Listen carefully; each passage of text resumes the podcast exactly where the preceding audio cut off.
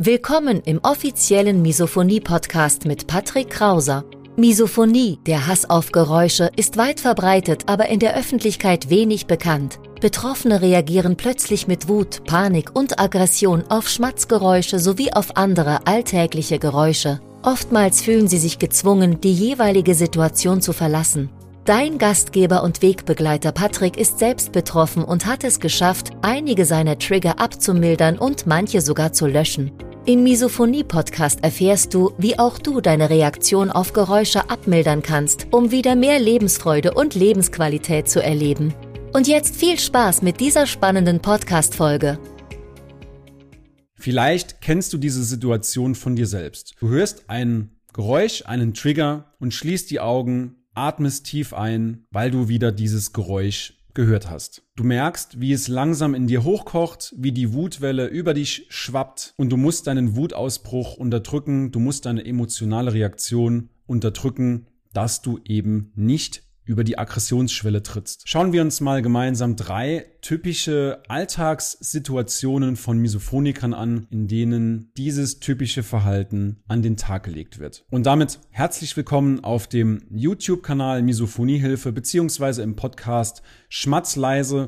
Mein Name ist Patrick Krauser und du bist hier genau richtig, wenn du nach Methoden, nach Strategien, nach Entspannungsmöglichkeiten, nach Entspannungsmethoden suchst, um deine Misophonie im Alltag besser in den Griff zu kriegen, um auch langfristig gesehen deine Reaktion auf Geräusche wieder etwas abzumildern. Wie im Intro schon besprochen, es gibt das ein oder andere Verhaltensmuster, was bei jedem Misophoniker gleich ist. Wir hören ein Geräusch, wir atmen tief ein, wir versuchen die erste Wutwelle wegzuatmen sozusagen und machen das Geräusch vielleicht sogar nach. Und in diesem Video gehe ich mal auf drei bestimmte Alltagssituationen ein, von denen du mindestens zwei schon mal selbst erlebt hast. Fangen wir sofort an. Und zwar Nummer eins, Situation Arbeit. Du kommst morgens zur Arbeit und du siehst auf dem weiten Flur, siehst du schon den einen Kollegen, der dich den ganzen Tag triggern wird.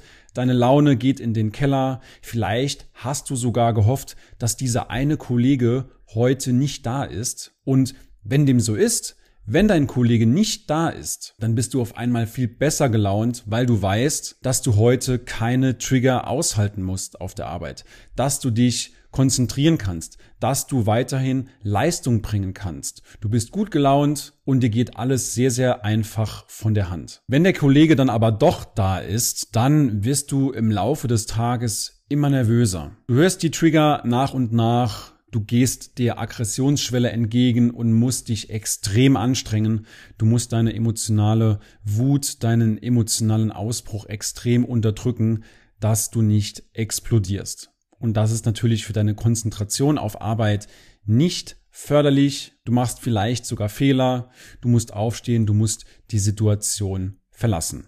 Das ist die typische Alltagssituation Nummer eins. Kennt wahrscheinlich jeder von uns. Situation Nummer zwei, du hast es endlich geschafft, du hast Feierabend, du kommst abends nach dem stressigen Alltag nach Hause, du wurdest vielleicht von deinem Kollegen häufiger getriggert, du freust dich aufs Abschalten, aber du kannst nie richtig abschalten, weil wenn's mal ruhig ist, dann scannst du die Umgebung nach potenziellen Triggern, ob nicht vielleicht doch irgendwo ein Trigger zu hören ist. Vielleicht sogar hoffst du insgeheim, dass dein Partner nicht an den Süßigkeiten-Schrank geht und sich dort die Chips rausnimmt.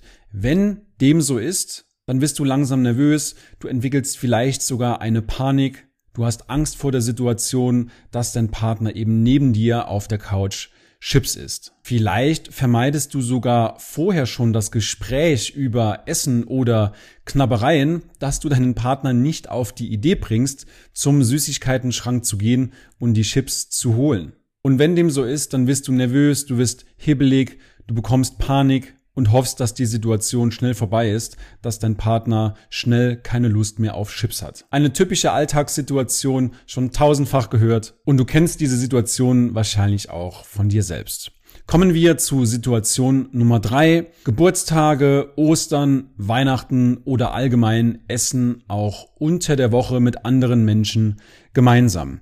Weihnachten zum Beispiel steht vor der Tür und insgeheim wünschst du dir, dass du entspannt auf eine solche Essenseinladung reagieren kannst. Du wünschst dir, dass du keine Angst hast vor der Situation, dass jemand zu laut schmatzt. Du kannst dich generell nicht auf diese Situation freuen und das ist natürlich auch ein Problem, weil gemeinsame Essen nicht nur der gemeinsamen Nahrungsaufnahme dienen, sondern Essen ist auch evolutionär bedingt. Gemeinsame Essen stehen für Frieden, für Freundschaft, für Harmonie. Gerade bei Familien ist das gemeinsame Abendessen ein Ritual, bei dem man sich austauscht über den Alltag, wie es in der Schule war, im Studium, im Beruf, was man erlebt hat. Es ist allgemein eine gemeinsame, qualitativ hochwertige Zeit. Und wenn du dann an Misophonie leidest, dann bist du aus dieser Zeit eben schon fast kategorisch ausgeschlossen, weil es für dich eben nicht diesen evolutionären Charakter hat,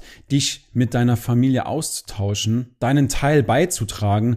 Und das macht es natürlich als Misophoniker extrem schwierig und es wird auch die Urangst getriggert, dass wir aus der Gruppe ausgeschlossen werden, weil das damals zum sicheren Tod geführt hätte. Und das Schlimmste daran, dass dein Umfeld dich nicht versteht.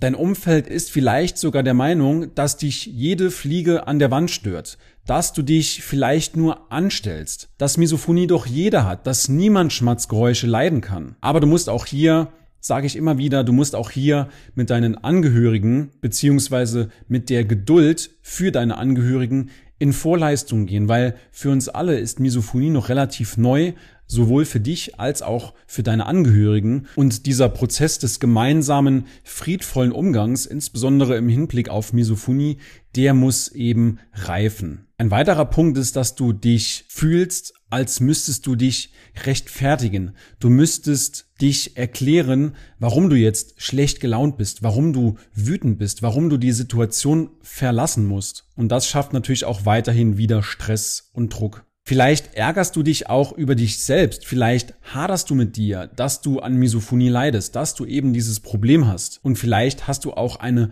hohe Erwartungshaltung an dich selbst und dass du dir auch nicht gerecht wirst. Und wenn du diese Situationen kennst, sowohl auf Arbeit als auch im Feierabend oder bei gemeinsamen Essen auf Feierlichkeiten wie Weihnachten, Geburtstage, Ostern, dann melde dich gerne mal bei uns, kostenlos, unverbindlich.